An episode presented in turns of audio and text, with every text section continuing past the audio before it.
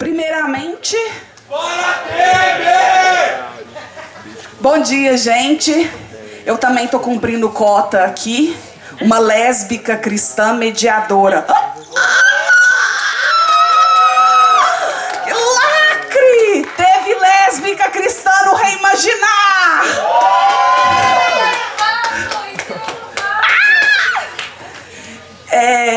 É, um prazer, uma honra estar mediando essa mesa, porque essas duas lindas pessoas são parte de mim. O que eu sou hoje está aqui nesse palco. Vamos receber com muitas salvas de palmas o André Musco.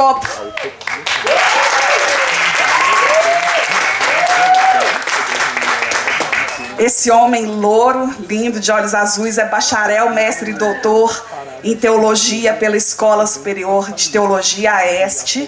É docente e pesquisador do Núcleo de Pesquisa de Gênero da EST nas áreas de estudos feministas, teorias de gênero, teorias queer, masculinidade, homossexualidade e diversidade sexual na sua relação com a religião e a teologia.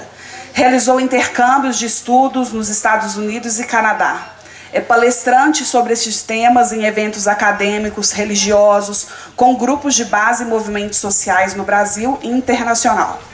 Publicou livros Uma Brecha no Armário, Propostas para uma Teologia Gay, publicado pelo CEBI, pela Fonte, em 2015, Viadagens Teológicas, Itinerários para uma Teologia Queer no Brasil, pela Fonte Editorial, em 2012. E recebam também a super pastora Odja Barros. Nu.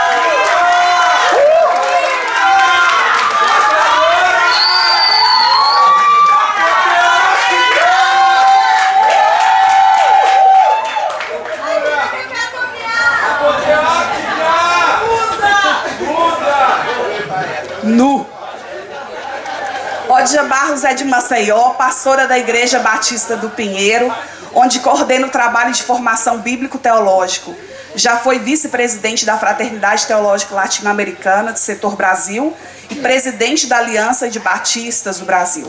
Faz parte da atual junta diretiva do Conselho Latino-Americano de Igrejas, CLAI, e é assessora do Centro de Estudos Bíblicos, CEBI. É doutoranda em teologia na Escola Superior de Teologia em São Leopoldo Este. Parabéns é, por estarem encerrando esse super festival Reimaginar, porque para fechar tem que fechar com o melhor vinho, né? Que reimaginemos essa sessão de igreja, diversidades e gênero. A gente vai começar com ódia, depois André fala, 20 minutos para cada um, e depois vai ter um momento de perguntas. Cuidado com as perguntas, garotas. Bem, então, ah, dizer que para mim, né, desde o início, quando estive aqui compartilhando no fórum com as mulheres, já foi uma experiência super prazerosa, né, de conversas extremamente ah, quentes e, e, mexeu conosco como mulheres e poder nessa mesa conversar e dialogar com o grupo mais amplo desse festival é muito bom. E, e dizer assim que eu fico muito feliz porque a minha fala aqui não é minha fala como Odja, mas é um pouco da fala de uma igreja, de uma comunidade de fé. Eu represento muito mais do que academia nesse momento, apesar de estar inserida nela, mas represento muito mais uma igreja, uma comunidade de fé que decide e corajosamente decide reimaginar-se como igreja e reimaginar-se como igreja num eixo e numa fronteira muito cara e difícil que é o eixo das relações de gênero, o, o, o, eixo das diversidades sexuais e como elas são parte da igreja e muitas vezes ignorada, não é? A igreja na sua diversidade também tratar desse tema de fronteira que tem a ver com reconhecimento das diversidades. E aqui eu entendo diversidade como diversidade sexual, diversidade reconhecer os muitos as muitas possibilidades de viver sexualidade não é? de entender sexualidade. Estávamos falando na mesa anterior que os valores todos da sociedade não caem do céu. Eles são produzidos e são produzidos por diferentes grupos sociais e, tem, e, e, não são. Eles, eles têm uma intencionalidade de serem difundidos. Os valores sexuais também não são valores que caem do céu prontos. As questões sexuais, os modelos e a, a forma de organizar a sexualidade também não caiu do céu assim. Ela é fruto, ela é fruto de uma construção. E aí, ultimamente, a gente tem falado muito sobre gênero. Gênero tem sido uma coisa que tem né, deixado muitas igrejas em polvorosa, porque é um tema extremamente provocativo. E então eu queria começar a falar a partir daí. Por que gênero ou feminismo, os feminismos e o gênero assusta tanto a sociedade e a igreja? Porque a gente tem tanto medo disso. As resistências são claras. Não só a discussão de sexualidade, mas ultimamente quem tem provocado muito são os, os grupos que têm afirmado a, a diversidade sexual e as feministas, que começaram a questionar também um padrão de relações de gênero e poder dentro e fora da casa, na igreja, na sociedade. E por que isso assusta tanto? E eu queria então é, fazer uma leitura rápida sobre isso na minha percepção. Mateus 3,10 diz assim: O machado está posto à raiz das árvores, e toda árvore que não produzir bom fruto será cortado e lançado fora. A gente faz várias interpretações dessa fala de Jesus. Eu quero ter, usar minha liberdade hermenêutica para dizer que eu, eu diria que se a gente fosse pensar as relações de gênero como uma árvore, como um, um, tipo de árvore, a nossa estrutura social, familiar e de igreja está estruturada sobre uma raiz de uma árvore patriarcal que domina todos os setores da sociedade. Existe o interesse de manter a organização dos poderes na casa, na igreja e na sociedade que eles se sustentam, são raízes, são galhos da mesma árvore. A lógica da, da casa patriarcal. Se fôssemos pensar a, o mundo como uma grande casa, a casa tem uma lógica. E isso, todas as temáticas que nós envolvemos na discussão desse festival, de certa forma também estão submetidas a essa mesma raiz. Uma raiz de uma casa que tem dono o dono tem que ser macho, o dono tem que ser branco, tem que ser rico e manda e determina a ordem na casa. Dois machados importantes têm ameaçado a raiz dessa árvore. Um machado é toda a leitura. Começou com a teologia da libertação, diga-se lá, que abriu um leque de fazer teologia a partir de outros sujeitos históricos e visibilizou pessoas que não falavam na teologia nem na igreja, não eram ouvidas. Mas mesmo assim, na teologia da libertação também sobrevivia lá uma raiz patriarcal que não contemplou a voz de grupos também, nem de todos. E, e, de certa forma ficou também controlada pelo poder de uma teologia machista. Mas ela abriu caminho para que outros grupos se empoderassem e tivessem voz na igreja.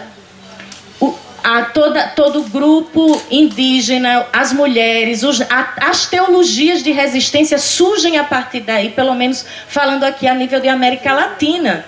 Então, a, o primeiro machado que eu diria que ameaçou essa estrutura em contexto latino-americano foi o machado eu estou usando machado, que é meio violento, mas a gente, a gente é tratado com violência.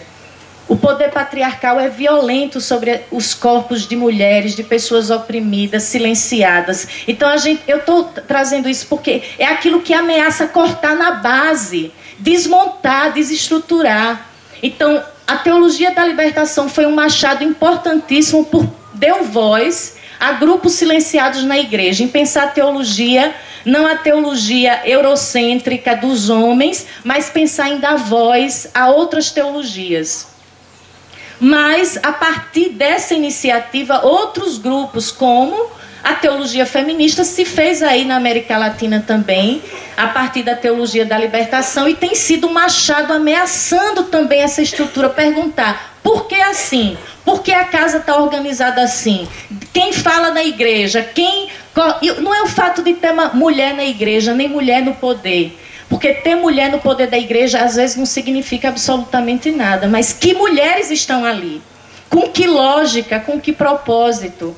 Depois, não pensar só as mulheres, como nós incluímos também outras identidades sexuais na igreja, na casa, na, na estrutura social. Então, tudo isso eu acredito que tem sido uma provocação das teologias feministas e do feminismo em geral.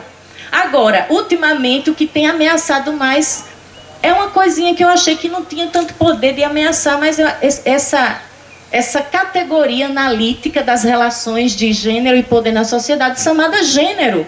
Uma coisa nova, recente, mas que tem deixado a igreja empolvorosa. Porque acha que isso vai desorganizar demais a casa. Vai tirar o poder das pessoas e, e principalmente de quem determina as regras da casa. Então essas ferramentas têm sido machados que ameaçam uma raiz perversa que é essa lógica patriarcal de poder.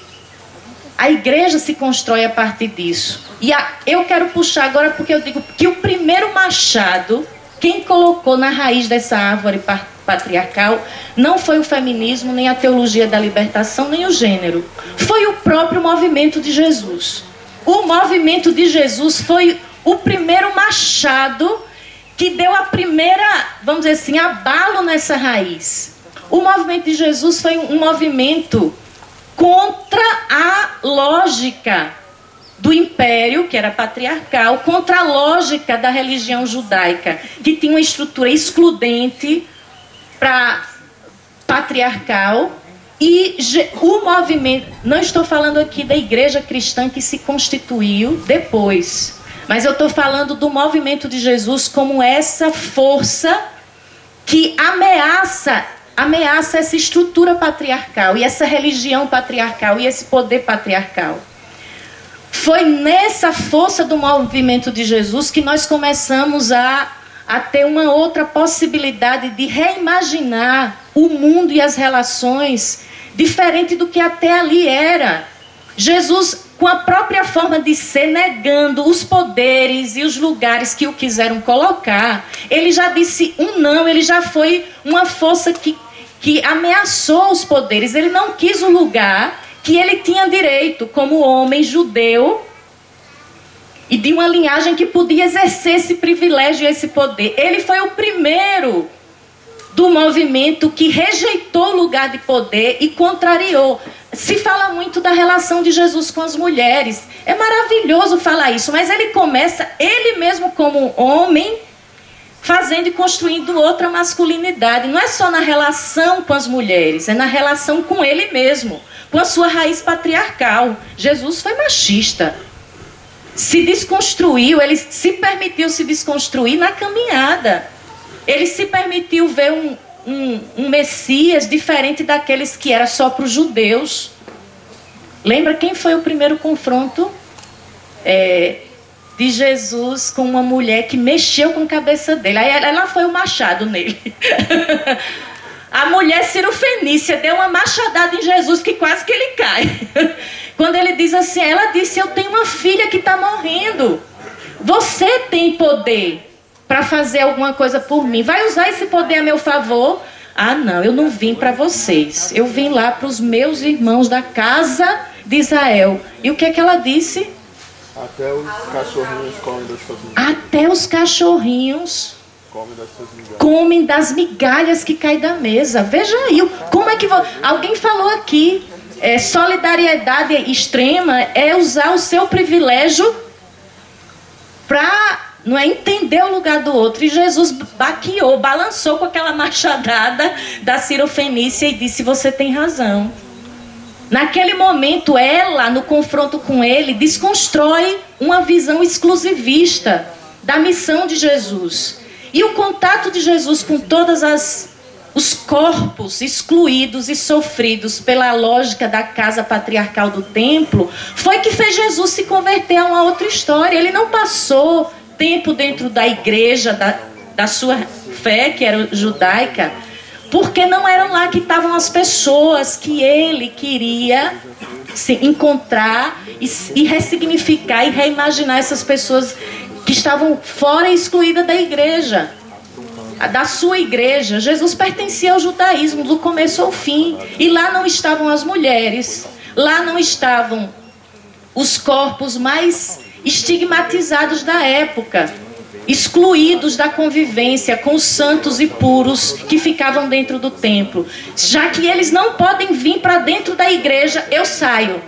Nós poderíamos resumir o movimento de Jesus assim: foi o movimento da rua porque Jesus tinha a intencionalidade de estar com os excluídos e as excluídas da época da, do seu tempo. Então, esse foi o primeiro machado que eu diria que afetou a raiz da lógica patriarcal do império, da lógica patriarcal da religião judaica, mas infelizmente esse machado, essa árvore chamada patriarcado, gente, eu nunca vi ter uma raiz tão potente, forte e destruidora extremamente destruidora e forte e que se, que se articula com muitas forças e poderes. O movimento de Jesus conseguiu manter essa resistência, sendo um movimento inclusivo, um movimento onde todos e todas, onde não havia judeu nem grego, lembremos, escravo nem livre, homem nem mulher, onde realmente se sonhou e se reimaginou uma igreja e um, uma religião onde todas as pessoas pudessem ser valorizadas e aceitas na sua condição. Mas isso resistiu pouco tempo, quase nem um século. Já, as coisas já começaram a mudar. A força da raiz patriarcal é tão grande e se articula tão bem que o movimento de Jesus não foi nessa lógica o que prevaleceu no cristianismo que nós herdamos e que nós estamos até hoje submetidos e reproduzindo. Então a força dessa raiz é, é tremenda. E para não deixar de falar daquilo que é um pouco a minha área, que é hermenêutica bíblica e Bíblia, uma das grandes sustentações desse, dessa raiz e desse poder patriarcal e modelo de igreja patriarcal, de sociedade patriarcal, infelizmente está na leitura da Bíblia. Numa determinada, está baseada e fortalecida numa visão de Bíblia. E nós, se queremos desconstruir essa árvore poderosa e fortalecer ainda mais um movimento que seja de desconstrução dessa raiz patriarcal na sociedade, a gente precisa trabalhar com essa ferramenta né, poderosa que é a leitura da Bíblia. Ouvindo pessoas aqui durante esses dias, o que eu mais escutei foi: Ah, pastor, eu soube que a sua igreja tomou uma decisão histórica decidiu incluir e batizar pessoas homossexuais. O que a senhora fez com a Bíblia? O que a sua igreja fez com a Bíblia? Eu digo, o quê?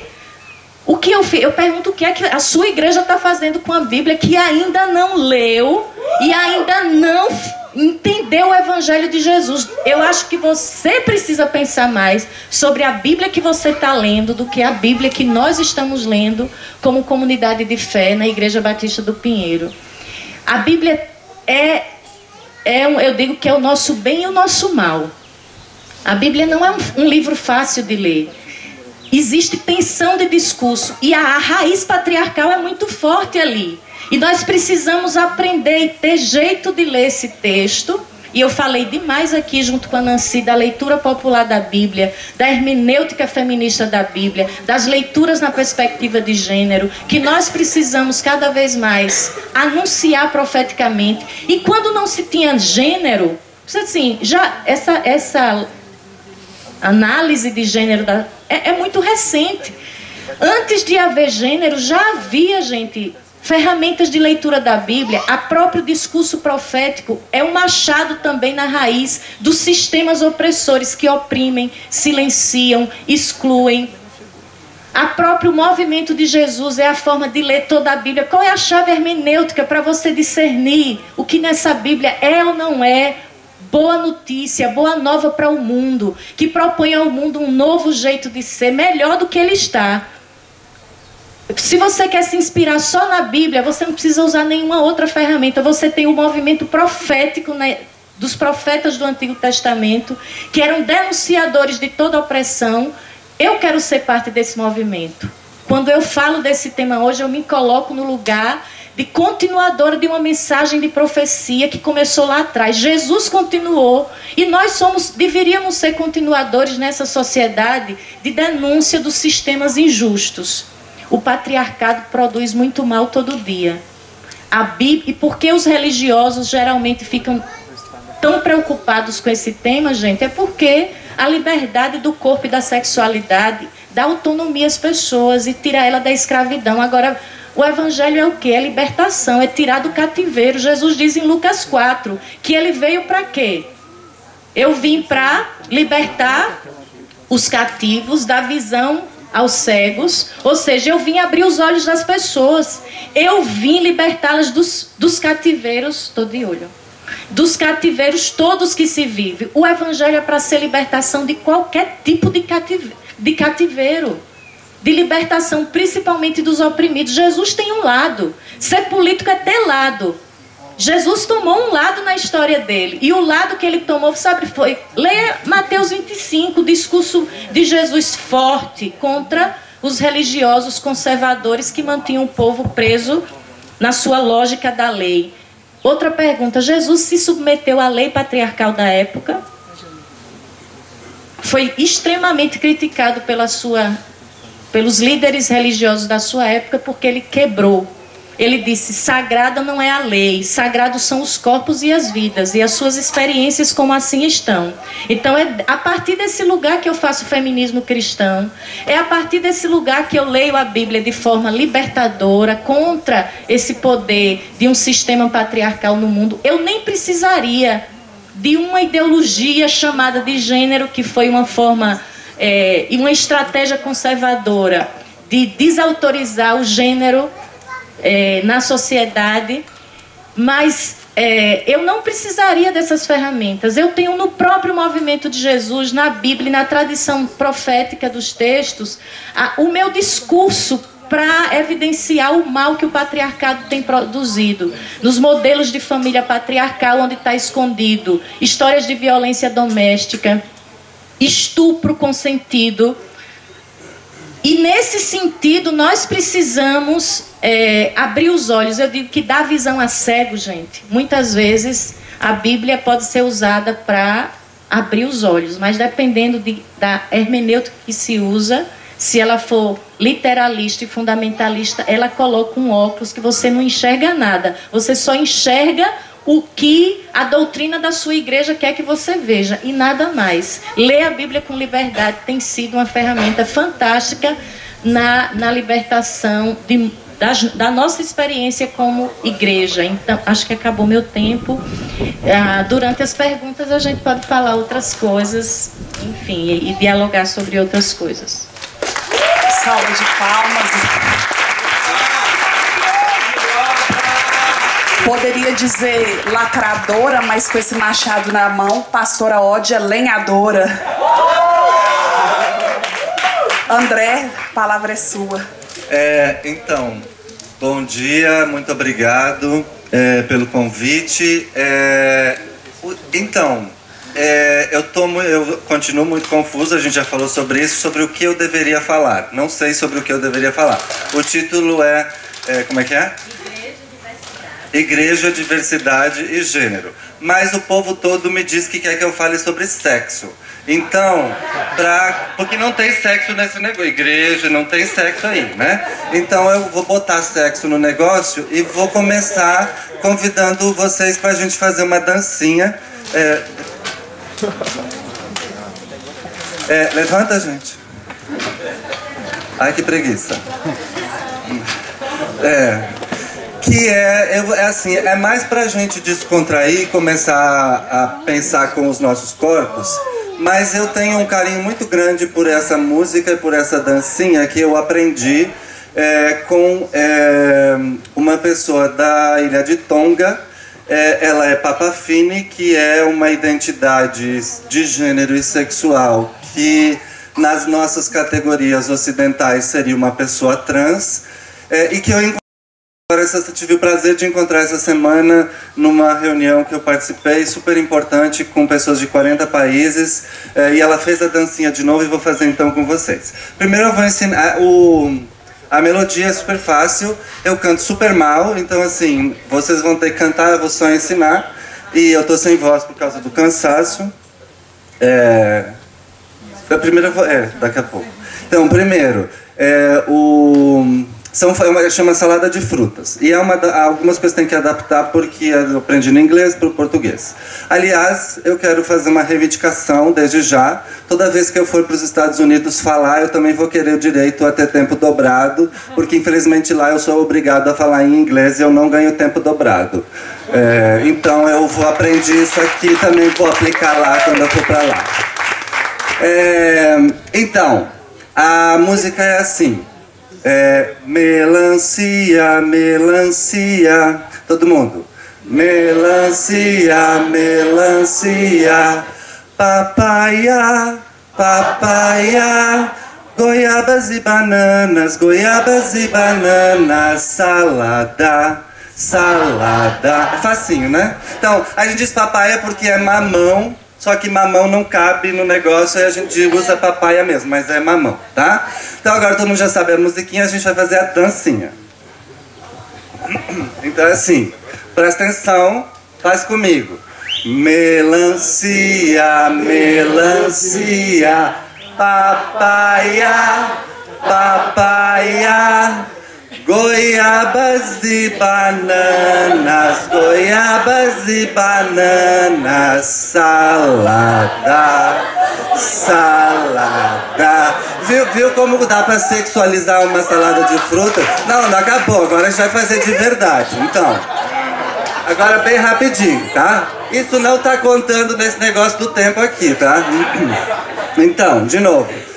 Melancia, melancia, papaya, papaya, goiabas e bananas, goiabas e bananas, salada, salada. Agora mais rápido e mais sensual. Melancia, melancia, papaya. Agarra, gente, papaya. Goiabas e bananas, goiabas e bananas, salada, salada. Obrigado.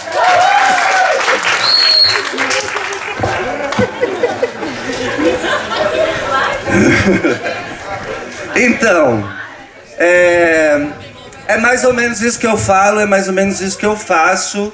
É, eu acho que algumas coisas que eu eu cheguei ontem, então cheguei atrasado, desculpa.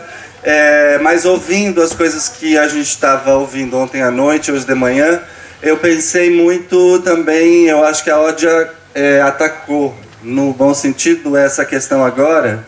Mas às vezes eu tenho a sensação de que a gente é muito bom no movimento social e na discussão política, mas a gente é, não consegue ser tão bom e tão boa na discussão da igreja é, porque toda, todo esse quadro que foi pintado sobre desigualdade é o mesmo quadro que a Ódia descreveu dentro da igreja.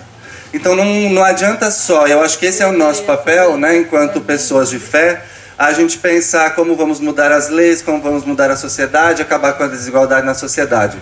Nossas igrejas são desiguais, nossas igrejas são violentas, nossas igrejas provocam a nossa miséria sexual, como a Nancy falou ontem. Então acho que esse é um desafio, é, porque quando a gente está no movimento, a gente sabe dizer patriarcado, a gente sabe dizer capitalismo, a gente sabe dizer. Mas o que é a estrutura da igreja se não patriarcal, capitalista, profundamente desigual, que impede o acesso das pessoas? É, não é, a igreja não é democrática. A gente está indo para a rua lutar por democracia, mas a gente não está indo para dentro da igreja lutar por democracia. Precisamos de igrejas democráticas. E, esse, e aí eu acho que a gente está sempre num, num, papel duplo, né? É, a gente que é da. que trabalha no campo da teologia, da igreja, é, porque a gente tem que fazer a luta na rua, e a luta na rua é o que também, de uma certa forma, nos alimenta, os movimentos sociais, mas a gente também tem que fazer a luta dentro da igreja. É, e quando eu, eu ouvi a Ódia falando, é, eu lembrei que, é, é, para mim, como teólogo gay, e que trabalha com, com teologia e diversidade sexual, tem sido sempre muito importante é, reivindicar o meu espaço é, no campo religioso. Não, a Bíblia não é propriedade de é, autoridades fundamentalistas que fazem leituras patriarcais e violentas. A Bíblia é tão minha quanto deles e delas, e eu tenho toda a autoridade para ler a Bíblia do jeito que eu puder, do jeito que eu conseguir, com as ferramentas que eu tenho, com a minha experiência de vida e com a experiência de vida da minha comunidade. Então eu não aceito que as pessoas digam que há um problema. A reunião que eu participei é, lá na Inglaterra, que era justamente para discutir a relação entre fé e direitos humanos LGBT, é, é, continua com essa, essa fantasia de que há um problema entre religião, fé, Bíblia, no caso do cristianismo, ou textos sagrados, e a experiência de diversidade sexual. Não, não há. E se não tiver nenhuma outra prova, nenhuma outra evidência, que o meu corpo sirva de testemunho. Eu leio a Bíblia, eu sou cristão, eu sou gay é, e não tem nenhuma contradição nisso. É muito bom juntar tudo isso e dá para ser muito feliz. É, dá para ser muito feliz e amar de montão. É, então, acho que esse é um espaço de reivindicação de poder. A igreja não pertence às autoridades eclesiásticas. Quando esse povo fala na televisão, fala nos púlpitos, não me representa. A minha igreja é uma outra igreja. E a gente, né, algumas de nós temos feito a, a, a opção de não sair da igreja quando muitas pessoas, especialmente na comunidade LGBT, têm feito justamente é, não é um questionamento a essas pessoas, é, é, muitas vezes é insuportável ficar dentro desse espaço. Então esse é um espaço onde se falou de resistência, né? esse é um espaço de resistência, de ocupar um lugar e de dizer não. A Reju tem feito uma campanha muito forte sobre isso, né? Não em meu nome, não vocês não me representam. Jesus não é de vocês, a Bíblia não é de vocês, a igreja não é de vocês. É tanto de vocês quanto a minha e vamos para a disputa e vamos para a luta, é, porque a gente se entende nesse movimento sobre o qual é, a Ódia falou. É, eu estou muito mais interessado em saber o que, que vocês querem saber da gente, porque justamente isso, né? É, eu posso passar horas aqui falando sobre diversidade, sobre sexualidade, sobre homossexualidade, é, e também preciso fazer isso, me pediram para fazer. É, existe um grupo, e eu estou usando a camiseta por causa disso, que chama Inclusão Luterana. É um grupo de jovens LGBT, é, a maioria membros da Igreja Evangélica de Confissão Luterana, e que o pessoal não pôde participar desse evento, mas pediu também para eu fazer uma saudação e dizer que também estão acompanhando e querem fazer parte desse e fazem parte desse movimento de é, reimaginar é, a igreja, a sociedade, o mundo que a gente vive, mas não deixar a igreja intocada. É, dentro desse processo de reivindicar o nosso espaço e o nosso poder. A igreja luterana também é nossa e nós somos parte dela. É, aqui a gente está falando sobre reimaginar, né? E é imaginação ou imaginar é uma das ferramentas fundamentais que eu aprendi com a teologia feminista, é, com algumas teólogas, Dori Tezelli é uma alemã que, é, com quem eu aprendi bastante sobre esse processo, é, que talvez, não sei se o quanto isso foi discutido aqui, mas o que, que significa imaginar, né? Imaginar significa criar imagens. É, e isso é o que a teologia faz, isso é o que a religião faz, é o que a igreja faz. E algumas teólogas reivindicam que isso vem da, da, da raiz de uma palavra, enfim, usam uma palavra francesa que é fantasia, né? que é, é, é fantasiar. Que para a gente na igreja é uma, ou na própria psicologia, é uma palavra muito perigosa, né? porque fantasiar é como sair da realidade.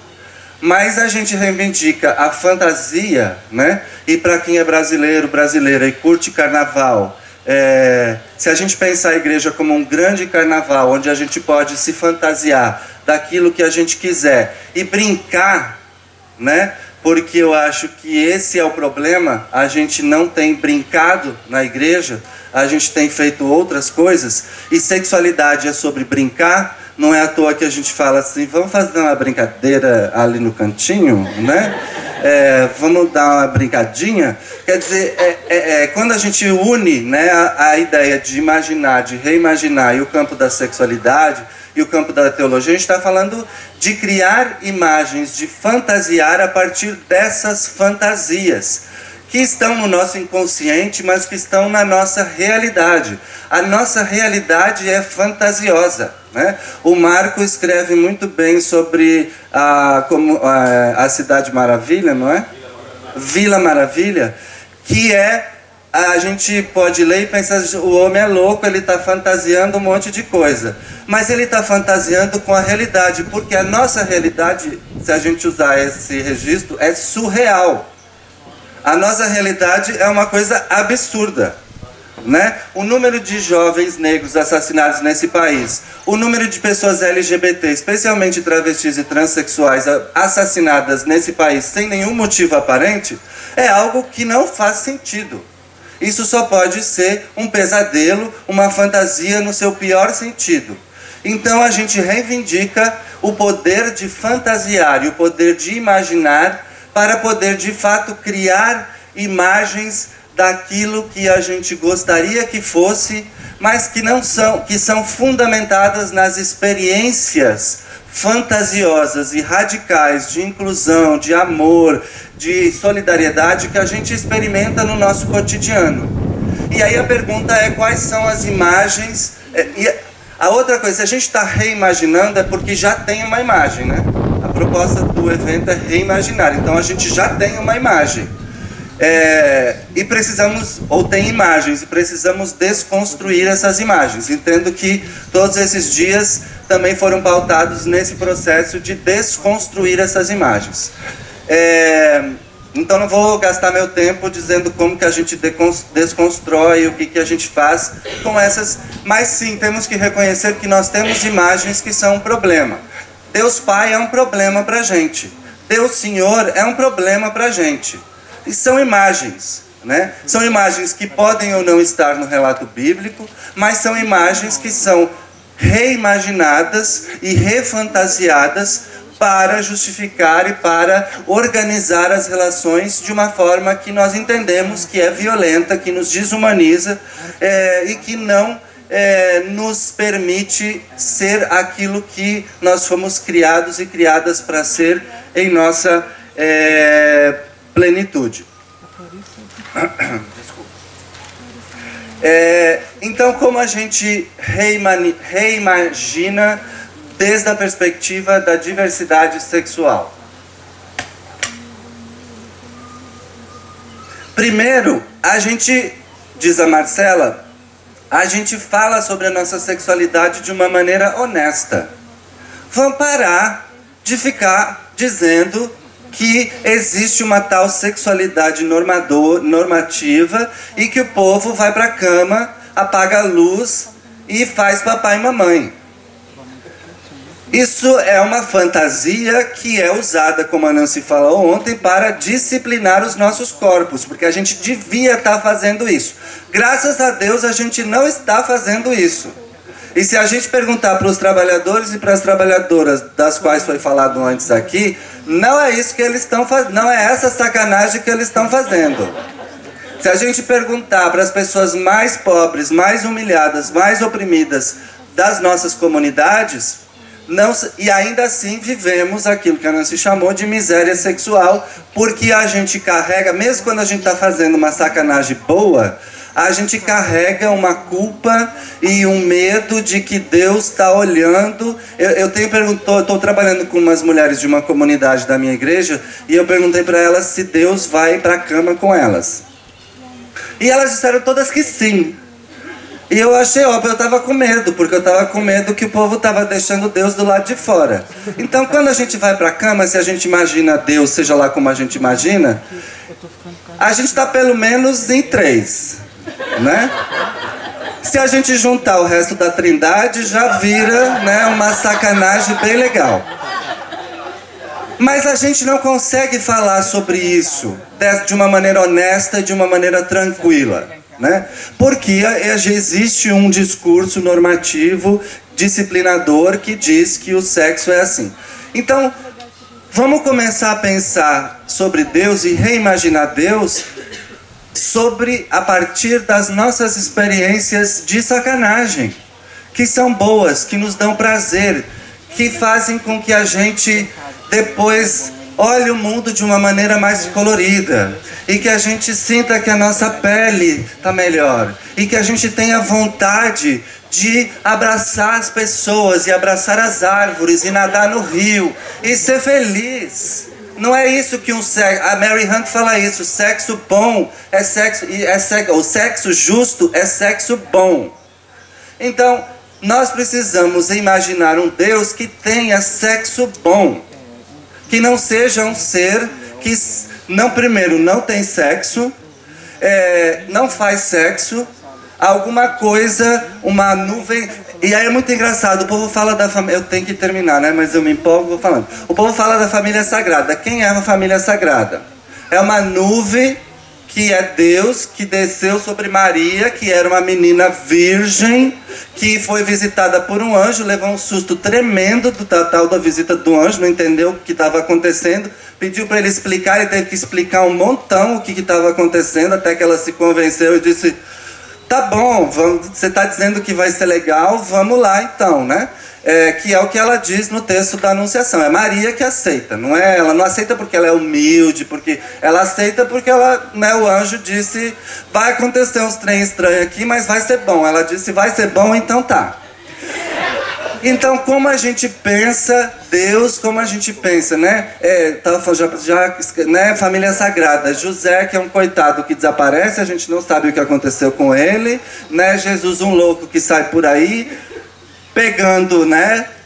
Algumas pessoas, é, que a gente também, né? Tem algumas perguntas nesse campo, é, mas reimaginar a religião. E, re, e talvez isso, reimaginar a religião, começa com reimaginar Deus, com reimaginar a divindade, com reimaginar é, aquilo que de alguma forma sustenta a nossa fé. E para isso a gente precisa falar honestamente sobre a nossa sexualidade, a gente precisa falar honestamente sobre como a gente vive o nosso corpo e a nossa corporeidade, falar sobre as nossas feridas, que a Sara falou ontem à noite, a gente tem feridas e precisa falar sobre elas, mas também falar sobre como é bom. Como é bom a gente se esfregar, como é bom a gente se pegar, como é bom a gente se beijar como é bom a gente rolar na grama, tomar banho de chuva, né, e se excitar. E eu achei ótimo que ontem a tradução foi em algum sentido boa, que ela disse o que nos excita, porque a gente desex, desexcitou a excitação. Então o que é, nos alegra, nos excita. É, e só para falar uma coisa sobre homossexualidade para terminar, porque eu sei que rola também. Vocês podem. Eu estou esperando essas. O que, que vocês querem saber? Ser gay é super legal, é bom, é divertido. Às vezes é difícil. Mas homossexualidade, eu vou terminar com isso, não existe. Né? Não tem homossexuais. Essa é uma invenção né, do século XIX que justamente foi usada. Existem outras, existe sodomita, que é uma loucura. A ideia do sodomita é uma viagem total. É como dizer. No, no, Brasil tem, né? Todo mundo que é de Pelotas é viado. É isso, dizer que todo mundo é de Sodoma é viado é a mesma coisa que chamar homossexuais ou pessoas que têm relações sexuais com pessoas do mesmo sexo de, de sodomitas. Mas a gente pode falar mais depois sobre Bíblia se vocês quiserem. Adoro falar sobre Bíblia, né? Mas é, as categorizações no campo da sexualidade, elas são também uma invenção e são uma maneira de controlar os nossos corpos. Então, hoje, por exemplo, se passou a ser meio que politicamente correto a gente falar de homoafetividade, né? Ah, porque tem as pessoas homoafetivas. Eu sou bem homoafetivo. Mas essa é uma outra categorização que, de certa forma, é uma forma de evitação da gente falar de sexo, falar da nossa sexualidade, falar de como a gente come, quem a gente come, onde a gente come, o que, que a gente gosta de comer, e quando a gente gosta de comer. E para terminar, eu também queria dizer que eu sou muito heteroafetivo e queria demonstrar a minha heteroafetividade com a amiga amiga Odia.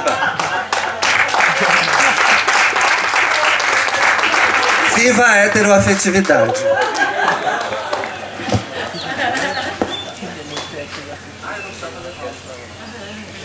Nu.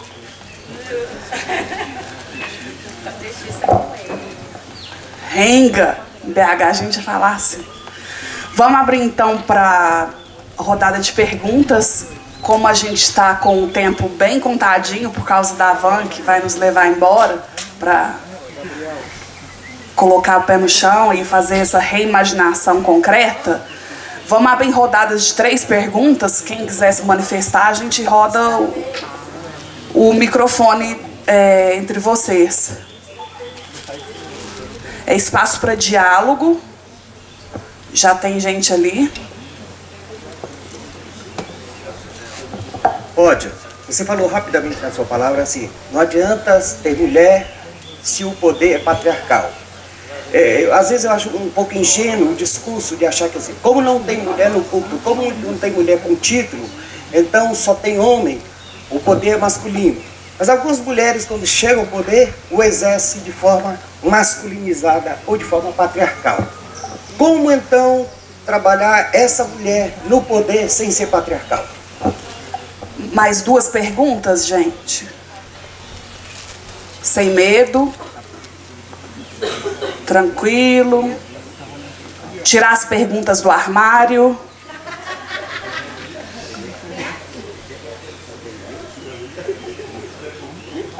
É, eu queria perguntar para o André, que é uma, também uma dúvida muito grande minha, como é possível reimaginar as escrituras bíblicas como nos passam hoje a respeito da homossexualidade de uma maneira diferente, porque como você comentou sobre a sodomia, muito é falado que os homossexuais são sodomitas e também tem aquele texto de Romanos e que é a grande justificativa que os, que os pastores usam para colocar a homossexualidade como pecado. Então eu queria saber como é possível reimaginar esses versículos.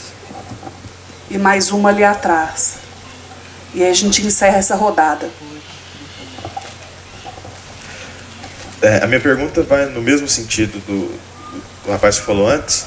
É, a minha dúvida seria essa: sem, é, considerando que grande parte de nós é, ainda consideramos como inerrantes as escrituras, não queremos sair do texto bíblico e imaginar uma coisa diferente, mas sim ater ao sentido verdadeiro do texto bíblico, como sem fazer isso, sem literalmente criar imagens novas, é, nós podemos, a partir do, da, da, da, daquilo que a gente compreende a nossa tradição evangélica e que a gente concorda, não, não simplesmente porque a gente é alienado, mas porque a gente concorda, a gente acredita que, a, que as escrituras são verdadeiras, são palavras de Deus, são inerrantes devem, deve, e há uma verdade, essa verdade deve ser buscada nesse exercício, que não é uma coisa que eu estudo e vocês se dedicaram muito, tem muito para ensinar para gente, como é possível, a partir das, das escrituras, que são um dado concreto, né, posto na história, que estão lá, as que nós temos hoje, né, é, como que com essas escrituras que nós temos hoje, vocês conseguem fazer esse exercício, essa reinterpretação, essa hermenêutica. É, eu realmente não tive contato e gostaria muito de saber como, como isso ocorre.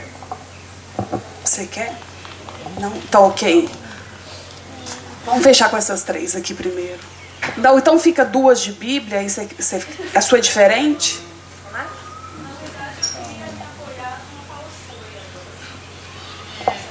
Bom dia, eu me chamo Raquel. E você falou assim, vamos tirar os medos do armário, né? E eu, eu tô como pastor, né? Falou aqui, teólogo, falou aqui que tá confuso. Eu confesso que para mim tá bem confuso e eu gostaria de meio que desabafar e ouvir a opinião dos teólogos à mesa, no que podem me orientar a respeito de como eu entendo.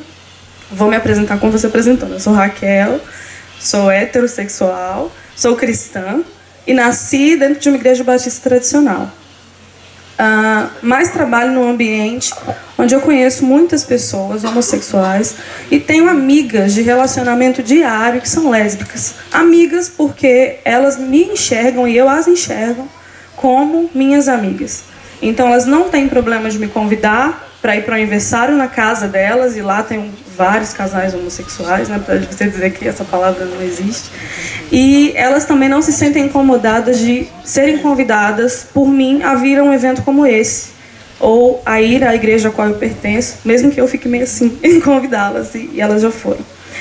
Ah, talvez a minha pergunta seja ignorante, né, porque eu estou diante de, de teólogos, né, doutores, etc. Mas eu gostaria que vocês me explicassem, dentro do, da compreensão e leitura bíblica de vocês, interpretação da Bíblia de vocês, né?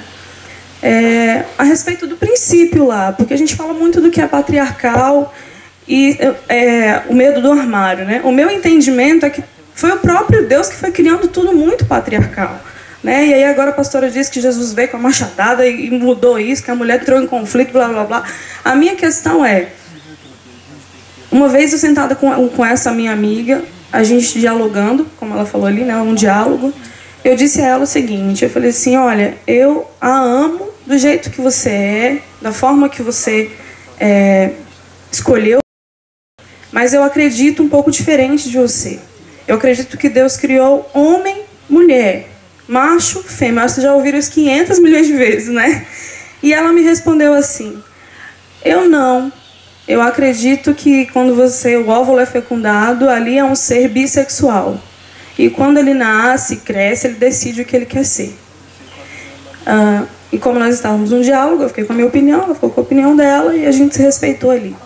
Então hoje eu tenho a oportunidade de conversar com pessoas que são defensoras, né, dentro da área cristã dessa linha. E eu gostaria que vocês trouxessem a nós uma compreensão de como Deus realizou a criação na visão de vocês. Né? Porque lá na frente o povo começa a falar aí disso, né? Não, mas aí os animais se misturaram, como o ser humano também se misturou, etc. E eu eu tô assim como o senhor, bem confusa. Estou querendo sair daqui um pouco mais compreensiva para viver no meio das pessoas que eu amo e que têm uma diferença de sexualidade da minha, mas com muito respeito e quem sabe consegui-las trazer para o âmbito cristão. Inclusive as duas são as namoradas eram de igreja evangélica, uma da Assembleia de Deus e outra da Deus é Amor. E hoje estão todas fora. Ótimo, obrigada pelas perguntas. Vamos às respostas.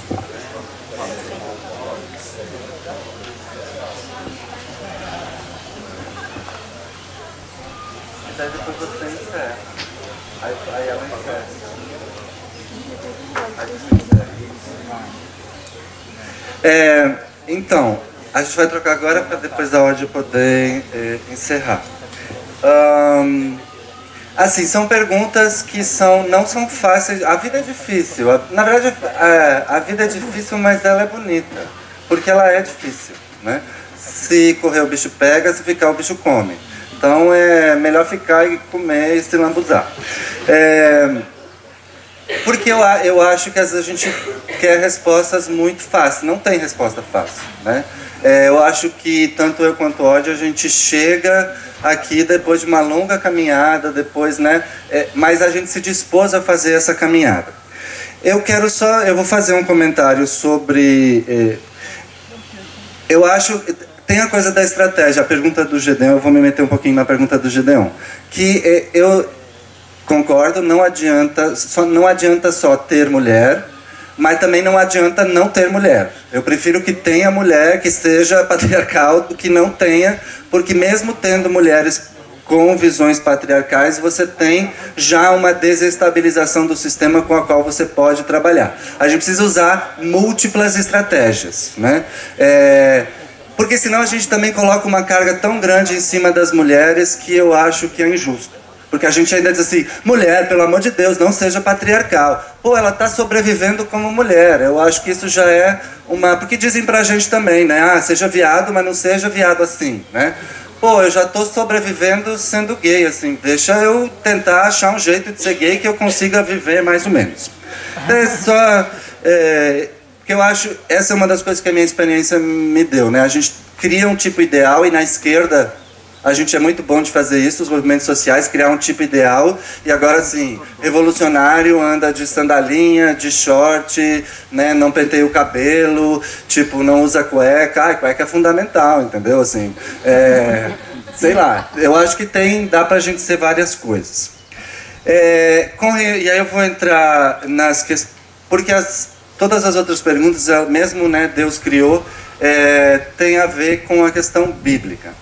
É, é difícil dar uma resposta assim, pá, entendeu? Vou tentar. É, primeiro, a gente usa diferentes estratégias ou metodologias de leitura da Bíblia. Não tem um jeito também gay de ler a Bíblia. Né? Primeiro, né, a gente vai para os textos que a gente chama os textos de terror. Né? Aí a gente vai lá. Tipo, então, assim, Levítico, é, Sodoma e Gomorra, Romanos 1, 26 e 27, Coríntios e Timóteo. Os seis, né, alguns põem uns a mais, alguns põem uns a menos, mas é mais ou menos isso. Existe tanta coisa escrita sobre esse texto que a única coisa que eu posso dizer é assim, não, esses textos não condenam as práticas que nós hoje chamamos de homossexuais ou homoafetivas, é, e já tem argumento e literatura suficiente para isso. Claro que isso não resolve o problema de, de vocês que não têm esses argumentos, né? Então, rapidinho assim, em três minutos, os seis textos de terror. Levítico. Levítico diz também que comer peixe com escamas é uma abominação. Então, quem come camarão aqui, sinto muito, comer camarão ou chupar um pinto, para o caso dos homens, é a mesma coisa. É abominação. A pergunta é como a gente. Qual é a. Não existe, eu acho que esse é uma das, um dos mitos que a gente precisa desfazer. Não existe leitura é, inerrante ou literal da Bíblia. Assim, sorry, não. Nós sempre vamos ler do nosso lugar e o desafio é a gente ler em comunidade, confrontando as nossas leituras para poder construir as nossas, as nossas imagens e as nossas. E o que a gente quer é fugir dessa responsabilidade. Eu dou aula de ética e eu sempre. Vamos parar de fugir da responsabilidade de dizer que as leis e as normas são suficientes. Vamos assumir a responsabilidade que nós temos que decidir o que nós vamos fazer hoje com as questões que estão diante de nós e ter, parar de dar desculpa para um Deus que supostamente, há não sei quantos mil anos atrás, disse que alguém supostamente disse para outra pessoa e que no final alguém escreveu e através de um outro longo processo alguém decidiu que era e que não era mais e Deus parou de se revelar. Tipo, então tá, então não tem mais revelação de Deus a revelação de Deus acabou. É, e aí eu acho que a gente começa a pensar é, de uma outra forma nessa questão de Bíblia. Sodoma e Gomorra. Nenhum texto que está dentro da Bíblia diz que Sodoma ou Gomorra foram destruídas por causa de nenhum pecado sexual. O problema era outro, todo mundo já sabe, o problema era que não cuidava das crianças, dos órfãos, das viúvas, eram, era gente é, greedy, não sei como diz greedy, é, gananciosa, etc, etc, etc. No século XII, um teólogo imbecil que tinha um problema com os, os, os seminaristas dele, que estavam se pegando, pegou esse texto e disse: Ah, isso que vocês estão fazendo é o mesmo que faziam lá em Sodoma, e aí então, agora vocês passaram a ser sodomitas. No século XII. Nunca antes na história da Bíblia alguém tinha achado que as pessoas de Sodoma faziam sexo entre pessoas do mesmo sexo. Então são criações teológicas. E depois, Sodoma e Gomorra. Ai, eu me alongo, mas é porque Sodoma e Gomorra. O que, que acontece em Sodoma e Gomorra? É um bando de homem que se junta para ir lá na casa, suposta, se a gente fizer a leitura tradicional, né? Eu acho que tem outras coisas, outras formas de ler, mas leitura tra bem tradicional. É um bando de homem que se junta, vai na casa do Ló e diz: Nós queremos estuprar um outro homem. Gay é isso? Assim, eu não me junto com um monte de homem e vou por aí e estupro outros homens. Então, assim, quer dizer, do que, que a gente está falando, né? É, Romanos 1, 26 e 27, é, contra a natureza. É, lá em, ainda em Romanos, diz que Deus age contra a natureza quando enxerta no ramo dos judeus os gentios. Deus age contra a natureza. Então, assim, sorry, mas se eu sou contra a natureza, eu estou mais perto de Deus que o resto de tudo vocês que estão agindo de acordo com a natureza. Porque Deus age contra a natureza. É contra a natureza, tá lá em Coríntios, para homem ter cabelo comprido.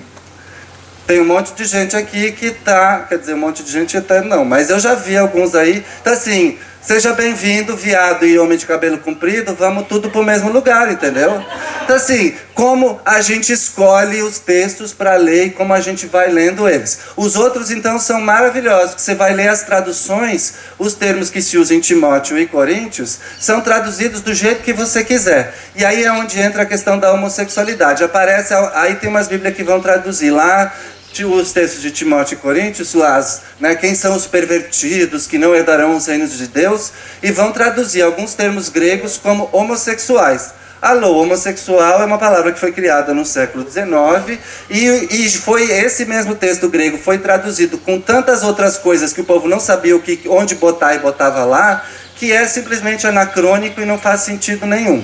Então, assim, isso é para lidar, esse é um jeito, a gente já resolveu, esses textos não condenam a homossexualidade. Eu vou deixar a coisa da criação de Deus para a Ódia, que é biblista, e daí, assim, porque eu acho, né, quer dizer, aí também como você vê o, a narrativa da criação de Deus, né? É, a gente lê outras coisas lá, é, e eu acho, eu sou, de, eu se nós somos imagem e semelhança de Deus, então tudo que nós somos está em Deus. Então Deus não pode ser homem, não pode ser mulher, não pode ser viado, não pode ser lésbica, mas ele tem que ser tudo isso ao mesmo tempo. Então, só que a gente, é, no nossa forma de teologia ocidental binária, a gente só consegue pensar de um jeito, né? Deus tem que ser uma coisa. Não, Deus pode ser qualquer coisa, justamente porque Ele criou tudo o que existe, ou ela criou, não sei, né? É, a Sarah disse que encontrou Deus e ela é negra. É, então, Deus pode ser qualquer. Se a gente pensar a criação de Deus, simplesmente isso, somos imagem e é, semelhança de Deus. Então tudo que a gente é, Deus é também. Se eu sou gay, Deus tem que ser gay também. Porque não, senão não funciona. Né? É, e tem outras estratégias. E a, a, o que eu acho mais importante é a gente sair desse campo de batalha, de ficar disputando esses textos e dizer: eu tenho autoridade para ler a Bíblia. E quando eu leio a Bíblia, a história do filho pródigo, por exemplo, a parábola do filho pródigo, por exemplo, eu tenho um texto escrito e publicado, está na internet para quem quiser ler, sobre uma leitura da parábola do filho pródigo a partir da experiência de homens gays. A experiência do filho pródigo é a experiência de muitos homens gays. E aquele texto passa a ter um outro significado quando eu leio a partir da minha é, experiência e com a autoridade que eu tenho, não porque alguém me deu, mas porque Deus, porque Jesus e porque a minha fé me dá a autoridade de ler o texto bíblico. Então a gente tem todas essas formas de lidar com o texto bíblico que nos ajudam é, a pensar num outro lugar. Mas nada disso vai ser suficiente se a gente não for honesto e honesta com relação à nossa sexualidade, às nossas experiências sexuais e entendê-las como parte da boa criação de Deus. E aí não haverá mais homossexuais e heterossexuais, não haverá mais homens e mulheres, porque essas são categorias que querem nos disciplinar e nos é, criar uma ideia de quem nós devemos ser. Porque também não existem homens e mulheres. Não existe homem e mulher. Não existem heterossexuais. Quem são heterossexuais? O que, que heterossexuais fazem? Né? É, existem pessoas que se relacionam que vivem sua vida afetiva, erótica e sexual de formas diversas. Tem heterossexual que gosta de fazer sexo anal, tem heterossexual que não tem sexo com penetração, tem gay que também não tem, tem heterossexual que gosta de beijinho na nuca, tem, tem heterossexual que não gosta, pode dar lambidinha, não pode dar lambidinha, onde lambe, onde não lambe. A gente vai descobrindo isso. E isso é o bonito da sexualidade é que a gente tenha essa capacidade de se descobrir, descobrir o nosso corpo, aquilo que nos dá prazer, na sexualidade e na luta pela terra, na luta contra o racismo, na luta contra todas as formas de violência e discriminação. A gente quer viver bem e ser feliz e gozar. É, so, é, Gideon, acho que parte da, da sua pergunta o André contemplou e eu acho que eu tinha falado aqui quando eu falei que não bastava ter mulheres, não é que eu concordo com o André que se elas estão, elas têm direito de estar, como os homens que reproduzem patriarcado aí estão. E acho que é um discurso um pouco também de colocar a culpa agora do patriarcado nas costas das mulheres é um peso muito grande que não não faz sentido isso. Eu escuto muito isso em muitos espaços. Mas o que é que adianta? O patriarcado é reproduzido pelas mulheres mesmo. Elas é que fazem isso. Mais uma vez é uma estratégia do discurso que quer culpabilizar a mulher pela cultura que a desprotege, que a violência é. Agora, eu concordo com você que não nós temos uma demanda a cumprir, que é formação formação de gênero, formação feminista, por exemplo, como as mulheres na política. Não, não basta somente lutar pelo coeficiente de participação das mulheres no partido. Se você não dá formação política às mulheres, que tipo de representação elas vão significar nos movimentos políticos sociais? Na mesma forma, na igreja. Não basta lutar para as mulheres serem incluídas numa estrutura patriarcal de poder. Precisa é, na verdade, fazer formação de gênero, de mulheres, que elas mesmo questionem essa estrutura. Eu já escrevi um texto e já falei no encontro que eu digo, às vezes nós somos usadas pelas instituições patriarcais, que precisam das mulheres, que agora querem mostrar, olha, tem mulher aqui, as mulheres estão aqui, como figura, às vezes figurativa, mas que elas não tomam decisões e não desenham o modelo de relações daquele, daquela estrutura ou instituição. É, eu acho que isso é uma demanda a mais, não é que isso é isso ou aquilo, é que a gente precisa acrescentar a participação das mulheres no poder da igreja ou no púlpito, mais coisa do que isso, tem que acrescentar isso, formação e noção de que nós não estamos ali para sustentar uma estrutura injusta de relações na igreja ou para nos sentirmos o máximo porque chegamos no lugar de, de, de mando e poder do homem, mas é para vou usar, adorei essa palavra, é usar o machado para recortar essa estrutura e dizer ela, vamos reorganizar a casa. Vamos reorganizar as relações de poder. E nesse sentido, nós precisamos, de fato, e concordo plenamente com o Gideão, fazer, investir em informação. Eu tenho visto isso acontecer no âmbito da igreja. É, eu participo de movimentos que têm investido seriamente nisso. Por exemplo, o CEBI tem formação de gênero feminista há muito tempo e as mulheres que participam do Centro de Estudos Bíblicos Ecumênicos têm trabalhado desde sempre a ler a Bíblia e a pensar a igreja e a sociedade, desde a questão de gênero e feminista.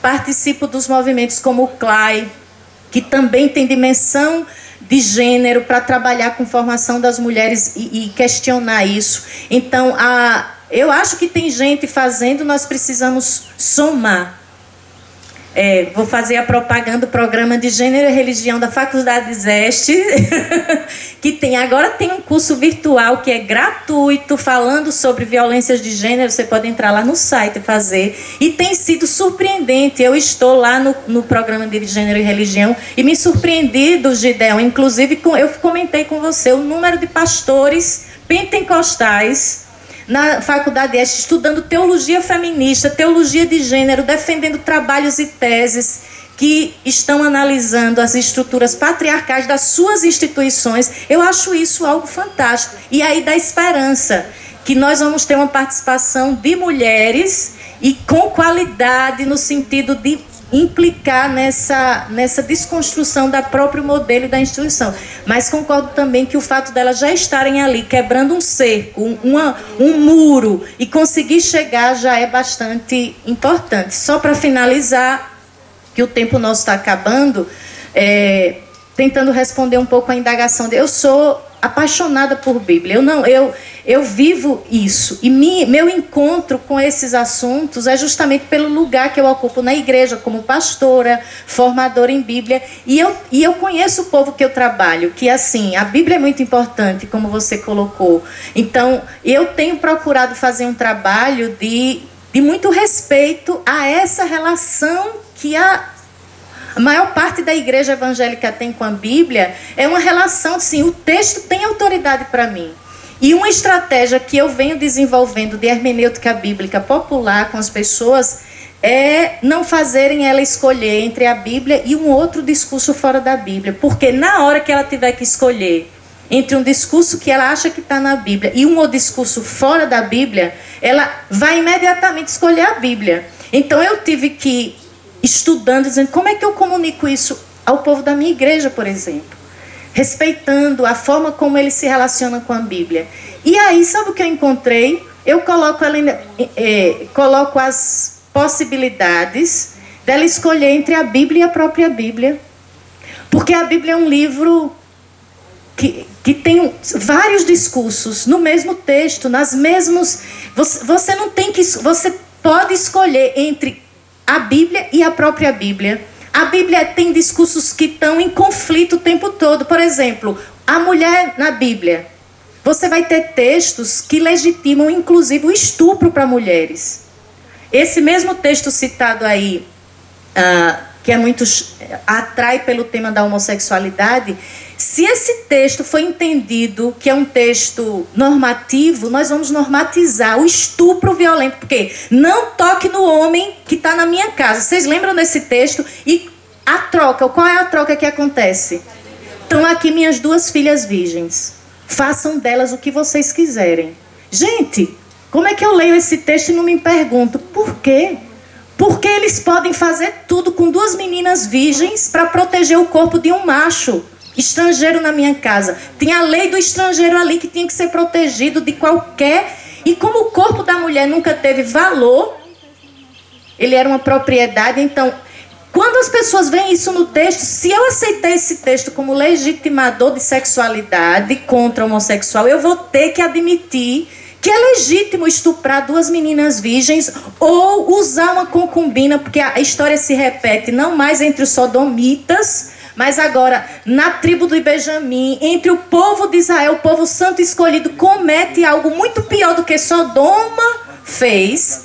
E agora é uma outra mulher, uma concubina, que é trocada no jogo do poder dos homens, do, dos corpos, e essa mulher não só é violentada a noite toda, enquanto os homens estão dormindo dentro de casa. Vocês viram a dinâmica do texto? Eles chegam, batem, são tá aqui minha concubina, e eles dormem dentro de casa a noite toda, e quando ele sai, vai embora Vê a mulher jogada lá e diz: Vamos embora. Ah, não responde o que, é que aconteceu. Veja que ler a Bíblia, a às vezes a gente não lê a Bíblia, a gente lê a doutrina que nos colocaram, as lentes que nos colocaram nos impérios. Eu tenho paixão pela Bíblia, a Bíblia é minha ainda regra de fé e prática, talvez diferente, eu não sou da linha que. O que, que você é, diz sobre inerrância? Ah, talvez a gente precisaria de mais tempo para discutir o conceito de inerrância. E a outra coisa diferente é que eu, eu sou batista e, como batista, eu acredito na autoridade interpretativa está na comunidade de fé. É, nós, eu sei que outros grupos não. Por exemplo, a Igreja Católica tem um magistério que interpreta a Bíblia para o povo, porque o povo não é capaz. Mas lembremos que a Reforma Protestante lutou pelo quê? Livre interpretação das Escrituras sacerdócio universal de cada crente. Nós cremos que o Espírito continua atualizando a palavra de Deus para hoje através de uma comunidade que tem o Espírito, que crê, que ora e que Deus não é que vai escrever outra Bíblia, vai abrir os olhos para que a gente veja na Bíblia aquilo que não nos mostraram. Eu creio nisso, eu creio que o Espírito faz esse processo de releitura, de reinterpretação, da visão nova sobre texto que não nos não foi possível, e não estou culpando os nossos antecessores, talvez porque naquele contexto não, não tinha essa pergunta, ou porque quem controlou a interpretação deu a resposta possível naquele momento. Mas nós precisamos, como protestantes, todos aqui somos de linha protestantes, acho que não tem. Tem pessoas católicas, algum, uma pessoa católica eu conheci esses dias, mas a maioria aqui é protestante. Acreditamos na livre interpretação das escrituras e que a comunidade de fé tem o Espírito que interpreta e reinterpreta o texto. A Bíblia. Aí vou fechar com a frase que a Nancy nos lembrou no bibliodrama que fez conosco, que é de Carlos Mestre, que ele repete sempre: Deus escreveu dois livros. O primeiro foi a vida, o segundo a Bíblia. E a Bíblia só existe por causa da vida. Para que a vida seja melhor e vivida sobre a luz do, de Deus nesse processo. Então, se eu não quiser ler a vida, em um texto que eu produzi para a igreja estudar os textos de terror agora, eu coloco lá, antes de entender a Bíblia, entender as pessoas. Acho que a gente gasta muito tempo querendo ler a Bíblia e entender sem ouvir as pessoas. Jesus não fez isso. Ele não ficou como os mestres fariseus, perdendo tempo com a lei. Ele foi para a rua. Ele viu as pessoas. Jesus diz: também que o homem foi feito por causa. O sábado foi feito por causa do homem e o homem não foi feito por causa do sábado. Ele colocou que entre a lei e o ser humano, o ser humano chega na frente. Então, acho que esses princípios, para entendendo a situação de, de vocês como pessoas que querem estar se sentir, não é, não deslegitimando a Bíblia, eu acho que isso é uma é, é, um processo de interpretação e de compreensão de que lugar nós lemos esses textos.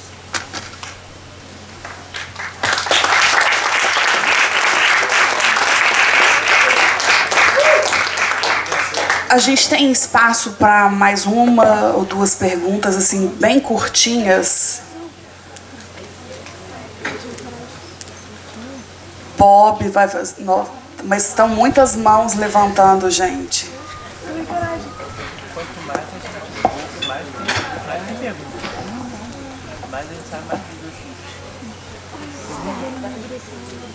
O Bob que levantou também.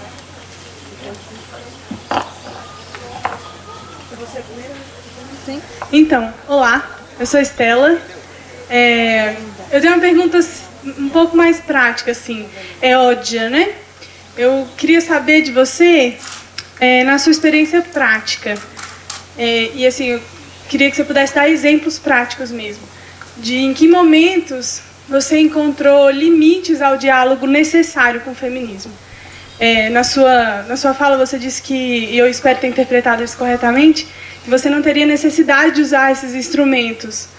É, que, de certa forma, o movimento de Jesus, nas suas palavras, né, minha memória já está, é, que nos movimentos de Jesus você encontraria força e base suficiente para lutar contra o patriarcado mas você usa esses instrumentos. E uma coisa que o Rieger falou muito nesses dias foi sobre a gente não, não negar o nosso privilégio, né? a gente conseguir sair do Egito com aquilo que há de melhor dele. Né? E eu entendo que esse diálogo com o feminismo é necessário, mas na sua prática, é, que, em que momentos você encontrou limites a isso? Porque eu acredito que esses limites são necessários e eles tornam a nossa prática dentro da igreja e na sociedade, como cristãos, mais saudável. Então, é isso. Bora. Para o ímpar.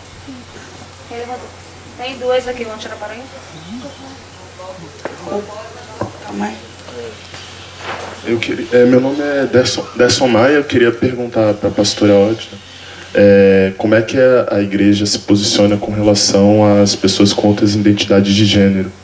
Pessoas o quê? Com outra identidade de gênero, né?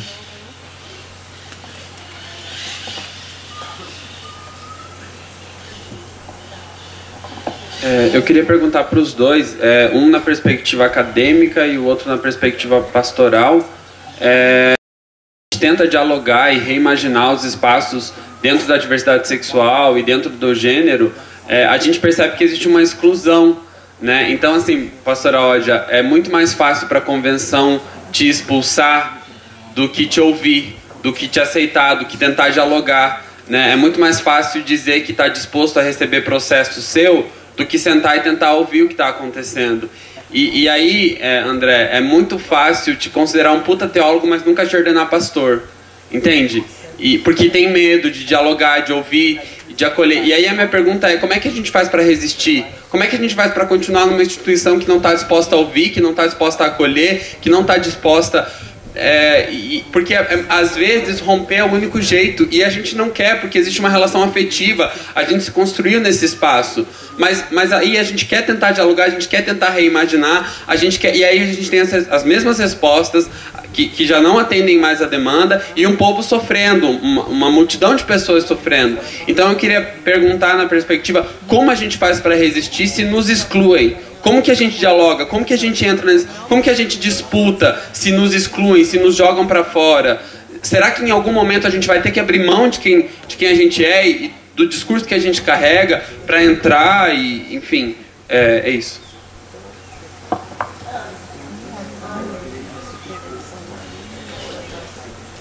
Então, meu Deus. Aqui, então, né? Ela foi a primeira mesmo. Eu queria só, pegando o gancho da fala dele, é, eu queria te perguntar isso, porque assim, eu também sou batista tradicional, sou com a Raquel, e ao contrário do que ele diz, é, eu convivo muito nesse meio de convenção e tal, essas reuniões, né, estatuto, e eu tenho um respeito muito grande por tudo isso, porque a minha construção é a minha identidade. E eu não acho que isso é balela. Até porque em todo lugar que a gente está, em todo meio que a gente vive, a gente tem uma regra e tem uma ordem. Né? Então eu acho que isso é necessário. E além dessa necessidade da ordem, é necessário conversar sobre essa ordem, mas que ela deve existir. E eu queria te perguntar algumas coisas que para mim ficaram na indagação, porque eu não ouvi o lado da igreja. Eu ouvi o lado da convenção, algumas, alguns documentos que saíram né, como informação do que aconteceu. E eu queria te perguntar primeiro, se não houve essa conversa que ele afirmou ali, né, porque assim, o que eu conheço de convenção é que há sempre tentativas de diálogo antes de uma decisão. Mas né, eu posso estar errado. Então, assim, a primeira pergunta que eu queria te fazer é se não houve mesmo nenhum diálogo, ou se houve e a interpretação final deles foi que né, é, seria excluído, enfim, porque isso é uma a, a diferença para mim. Uma coisa é você escutar, conversar e no final haver essa decisão é, de não continuar, né? Não, aceitar é uma coisa, discutir é outra. Eu não estou dizendo aqui que eles estão certos ou que eles estão errados. Agora, há uma grande diferença entre eles não terem sentado para conversar e a diferença entre sentamos, conversamos e a decisão final foi essa. Ponto. Entendeu? Então eu queria saber da pastora se houve isso. A segunda coisa que eu queria saber, que eu também fiquei sem entender, foi se a aceitação dos, dos homossexuais como membros e batismo, né, e batismos que houve, se foi uma aceitação para ter o batismo, para ser membro de nomenclatura, ou se realmente houve, é, se há né, na sua igreja a total mesma abertura. Por exemplo, o homossexual pode ser o ministro, pode ser o diácono, pode né, exercer cargos e funções vamos dizer assim. Ou se foi uma questão de nomenclatura mesmo, de entrar para o hall de membros e ser batizado e estar ali como um membro né, que participa, mas não é tão ativo. E é isso. Só que e aí as respostas eles agrupam todas, né, milagrosamente. Então, então, bom dia. É, eu, não sei, não sei, de verdade se vai aparecer uma questão no final, não sei se é desabafo, não sei o que, é que vai acontecer, mas prometo ser, ser rápida. É, pensando nas identidades de gênero, é, eu, eu me deparei é, outro dia, assim, muito, muito uh, preocupada, muito. Não sei se é bem esse o termo, mas vai lá é, pensando na, na, na, nas outras formas de ser, em outras, nas não, em outras formas de ser e estar no mundo. E assim, eu me perguntando, Nívia, como é que seria se você estivesse nesse mundo num corpo masculino? Como seria a sua leitura, a sua visão de mundo? Nossa, seria muito triste. Eu não conseguiria ser feliz estando num corpo masculino. O que é que eu estou me dizendo? Que eu seria uma mulher trans né, não conseguiria. Então eu seria uma mulher trans. E sendo uma mulher trans, né, pensando nas estatísticas, muito provavelmente também eu já estaria morta. Né? Porque assim, eu tenho 37 anos e eu vendo alguns artigos, algumas estatísticas, travestis, mulheres trans, 33 anos já estão assim, já conseguiram viver muito, né? Aos 33 anos. E é, pensando na, também, tam, ainda também na, na, na, questão de gênero é, e, na, e interseccionalidades, eu disse assim, ó, eu tenho me debruçado tanto sobre a, a, a, as mulheres trans, deixa eu ver o que é que acontece com os homens trans. E aí entrei num, num caí num, num, num blog de homens trans negros e como é que se dá a, a construção da identidade do, do homem trans negro negros e me tocou assim muito, sabe? Eu fiquei uh, foi muito muito visceral um depoimento de um homem de um homem trans que ele disse assim: "Ó, oh, eu sei que a sociedade começou a me ver como homem quando eu deixei de ser visto como carne, né, a gostosa, a mulher gostosa, e passei a ser visto como o ladrão, né? Ele, eu não sei o nome daquele, uh, tem um, um mastectomia. Não, não, não, não mastectomia não, que usa para poder Binder. segurar isso, para poder segurar os seios. Aí ele dizendo que ele começou a usar né, as roupas mais, mais largas, mais folgadas, e quando ele estava nos ônibus, que as mulheres começavam a segurar a bolsa, né? Aí ele disse, ó, oh, agora eu já sei que eu estou sendo visto como homem. Eu digo, gente, que, que desesperador, né? Que desesperador. E aí, assim, Igreja Batista Nazaré, né? Você conhece? E aí, assim, teve um, um, um culto uh, do, do 8 de março, no 8 de março, o pastor tinha pedido para poder a fazer a, a, mensagem, e aí eu falei de tanta coisa, falando de Vasti, como naquela época, né, ela já estava gritando, meu corpo, minhas regras, né, então discutindo cultura do patriarcado, cultura do estupro, né, ainda antes daquele evento do Rio, do, dos 33, Se puder que estupra... Desculpa. Desculpa mesmo. eu sei, eu sei. Então, assim, aí no final eu falava da importância de nós mulheres termos camisinha na bolsa. Né? Eu, e, e, isso ficou, foi a única coisa que ficou do culto, sabe? Da mensagem foi a única coisa que ficou. Eu digo assim, mas gente, se, se né, falando em Nazaré, ainda é tão difícil a gente falar da sexualidade da mulher, como é que a gente vai fazer isso em outros espaços? Né? E aí, André, assim, eu fiquei meio que tensa. Será que eu estou fazendo a coisa certa? Você disse assim, olha, não vamos pensar a partir de, de, de homossexualidade, heterossexualidade. E isso é uma coisa que eu sempre venho é, é trazendo assim mesmo, sabe? Pensando nas especificidades. Aí agora você falou, disse assim, pô, Nívia, então você está fazendo tudo errado. Como é que é isso, sabe?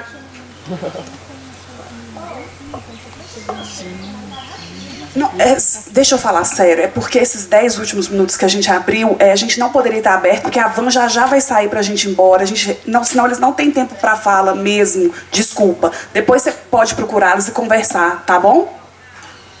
Bom, eu vou tentar ser bem rápida, tentando abranger essas coisas todas, dizer os limites que eu encontrei no meu processo como mulher, pastora, feminista e me afirmando feminista no processo é, a gente encontra alguns conflitos, existem conflitos, não é? Eu, quando eu disse que nós não, se não existisse o referencial de gênero e feminista, como nós iríamos ah, lutar pela igualdade das mulheres, pela dignidade das mulheres sem essas ferramentas? Isso não significa dizer que eu não dialogo com elas, não uso e não faz parte da minha pastoral. Todas elas me ajudam. Mas eu, em alguns espaços, elas não me são suficientes, ou se eu usá-las, eu não consigo fazer o trabalho que eu preciso. Então, eu desenvolvi outras formas que têm a ver muito mais com os universos é, de igreja, igrejas que acham que feminismo é uma palavra já intocável e gênero. Então, muito mais como estratégia do que conflito que eu tenho com essas realidades. Agora, se você um dos conflitos que eu tenho dentro dos feminismos é, que eu tive das, por exemplo, teologias feministas, é, tem algumas que nesse conflito que o Bob colocou assim, como é que eu lido com um livro tão patriarcal como a Bíblia, que a raiz é patriarcal, não serve mais para mim? Ou esse cristianismo como se formatou, tão patriarcal, não serve mais para mim. Vou sair daí e vou fazer outra coisa. Existe o feminismo que rompeu com o cristianismo, com a Bíblia. Esse feminismo eu não não não tô nele. Porque, por mais que eu reconheça esses espaços institucionais ou que a Bíblia tem uma raiz patriarcal, eu tenho uma identidade cristã e é com essas realidades que eu quero dialogar. E eu encontro muitas feministas cristãs, muitas biblistas cristãs e feministas que têm sido o meu suporte. Então, é, esses conflitos, eu acho que são conflitos teóricos, porque na prática, na luta, eu acho que nós estamos no mesmo barco, lutamos contra o mesmo mal, e aí, seja cristã ou não seja, a gente tem muitas coisas em comum, como mulheres que lutam contra uma realidade injusta. Enfim. E na questão agora, acho que foi sobre a igreja e como ela trata as pessoas não é, é de identidades de gênero. Ah, eu acho que foi tudo um processo. Talvez aqui a gente tenha que ter tempo para compartilhar. Foram 10 anos de diálogo dentro da igreja, trabalhando com respeito, inclusive, às posições divergentes e contrárias, e numa culminância legítima, e aí quando já vou tentando responder sua pergunta, se existem estatutos e regras precisam ser respeitadas, eu concordo com você. E quem desrespeitou primeiro o Estatuto Batista e a identidade batista foi a convenção, porque se você é bem batista, você sabe que nós somos uma denominação que defendemos o poder e a autonomia da igreja local. A igreja, desde que ela seja autônoma, ela é livre para tomar qualquer decisão que tenha seguido o rito legítimo batista. E nós não descumprimos nenhum. Não houve imposição, houve assembleia democrática, houve voto e tudo isso nós dissemos aos líderes da convenção que foram na nossa igreja disse que para dialogar, mas na verdade para checar se a igreja realmente sabia isso. E eles ouviram as duas diretorias da igreja que no processo tomou a decisão, testemunhando na frente deles, falando da forma que nós chegamos a isso. E parece que não houve muito, muito. Na verdade, eu fico, eu pensei no impeachment, independente da Dilma, das argumentações, uma decisão já tinha sido tomada antes. A minha, a minha sensação, e se você me pergunta, tenho, eles foram lá, foi o presidente da convenção, o secretário executivo da ordem, darará, numa visita, disse que para ouvir a igreja e levaram, ouviram a igreja dizendo, foi legítimo, nós dissemos isso, foi assim, assim, assim. Eles voltaram para a convenção e disse, vamos excluir. Os três que visitaram foram com um parecer pronto, que foi rejeitado na Assembleia. Disse: espera aí, nós nunca fizemos assim. Geralmente uma igreja tem, pelo menos quando entra, tira um grupo de trabalho e estuda por um ano, porque a nossa igreja teve que ser excluída em poucos meses.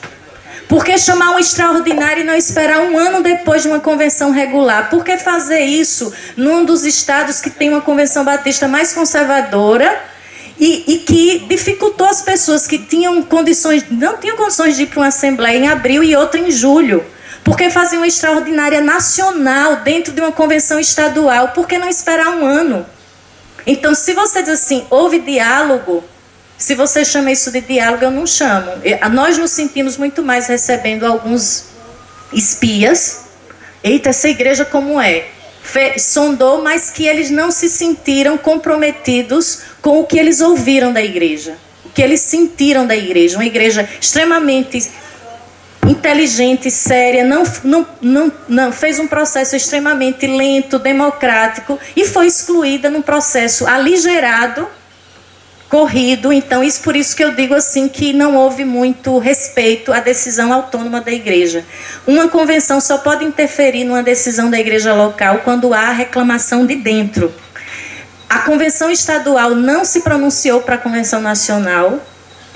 É, não houve nenhum grupo insatisfeito dentro da igreja dizendo socorro CBB, estão rasgando o seu estatuto aqui. Você é batista e você sabe que só isso autorizaria uma intervenção violenta, como foi na decisão de uma igreja que tem história, que tem autonomia, que fez legitimamente. Então, de qualquer forma, eu considero o processo desrespeitoso com a identidade batista.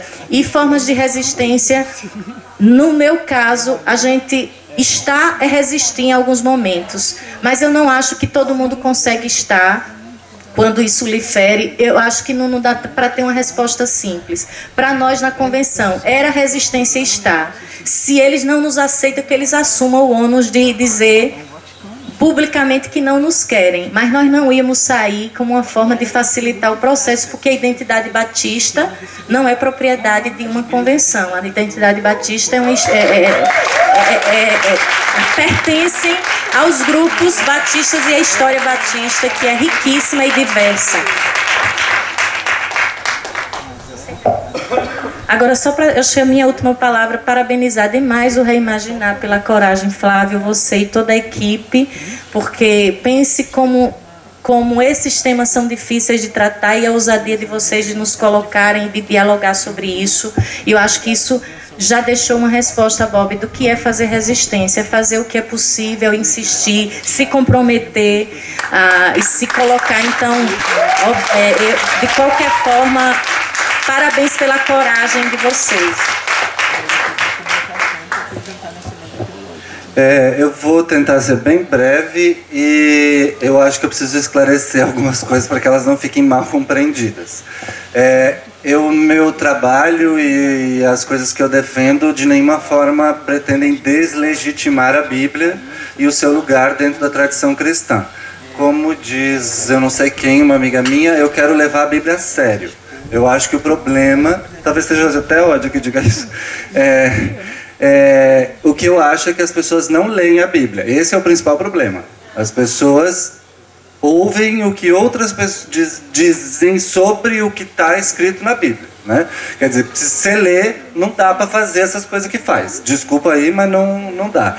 Então, é, de forma nem, é, a, o que eu quero reivindicar é a Bíblia como minha também. Ela assim, ela não é propriedade de nenhuma igreja, ela não é propriedade de nenhuma pessoa, de nenhuma instituição. É, e eu quero e reivindico a autoridade de lê-la desde o lugar aonde eu estou.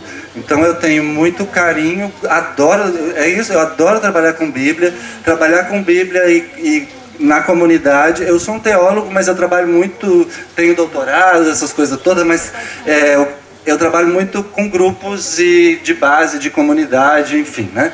E é uma delícia, é uma delícia trabalhar a Bíblia com gente que não é de igreja. Porque eles têm mais preconceito com relação ao texto bíblico do que quem é de igreja. É, quer dizer, então assim, é, deixar bem claro isso. Eu não, eu não estou questionando ou tentando deslegitimar a Bíblia. Eu quero saber qual Bíblia e quero reivindicar a autoridade que eu tenho de ler a Bíblia também desde o lugar de onde eu estou. É, eu gosto. Ah, outra coisa que eu preciso esclarecer. Quando eu estou falando não existem homossexuais, não existem homens, não existem mulheres, eu estou falando de categorias, não estou falando de pessoas. Né? As pessoas existem, as pessoas se relacionam. As pessoas vivem a sua experiência. O problema com as categorias é que elas são sempre uma redução de uma realidade que é muito maior e mais complexa do que qualquer categoria possa dizer. Por isso, falar de Deus de uma única forma é reduzir Deus a algo que é muito maior do que Deus é. Por isso a gente precisa ter muitas formas para falar sobre Deus. Por isso a gente tem, precisa ter muitas formas para falar sobre a sexualidade, sobre as identidades de gênero. O que, que significa? Eu já fui chamado, eu já me disseram que eu era uh, gay, que eu era trans, tra, até transexual, o povo já jurou que eu era. E eu digo, tudo bem, eu posso ser qualquer coisa. Né? Eu acho que essa é a, a ideia de que não permitir que as categorias identitárias, ou seja, quais forem, nos aprisionem. Né? Elas sempre são uma redução eu não me resumo a ser gay.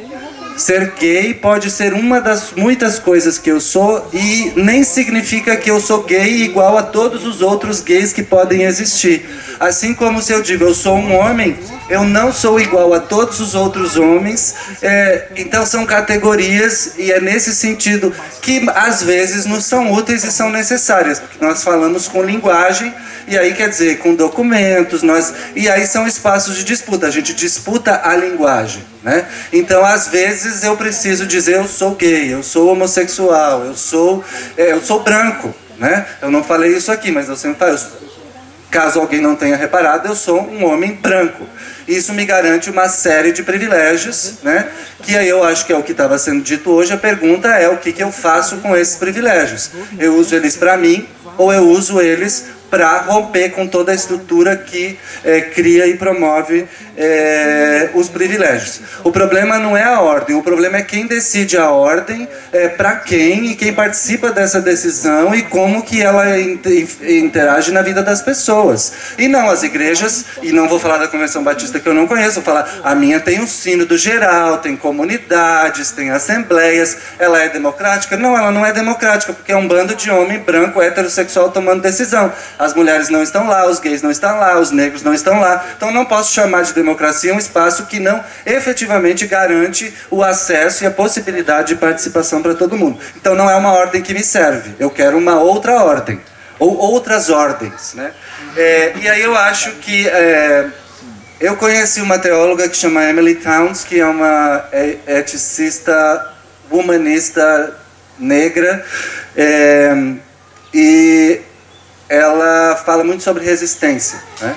É, e uma vez perguntei para ela qual o papel da resistência e lembrei que eu li um livro da Alice Walker que chama é, é, a tradução é muito ruim, mas é Alcançando o Segredo da Felicidade, mas é Possessing the Secret of Joy.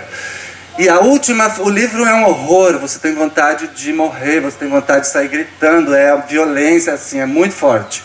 E a última frase do livro e que está estendida num banner que uma mulher que está sendo executada é, por não ter sido cúmplice com o processo de mutilação genital feminina na África, é o segredo da felicidade é a resistência.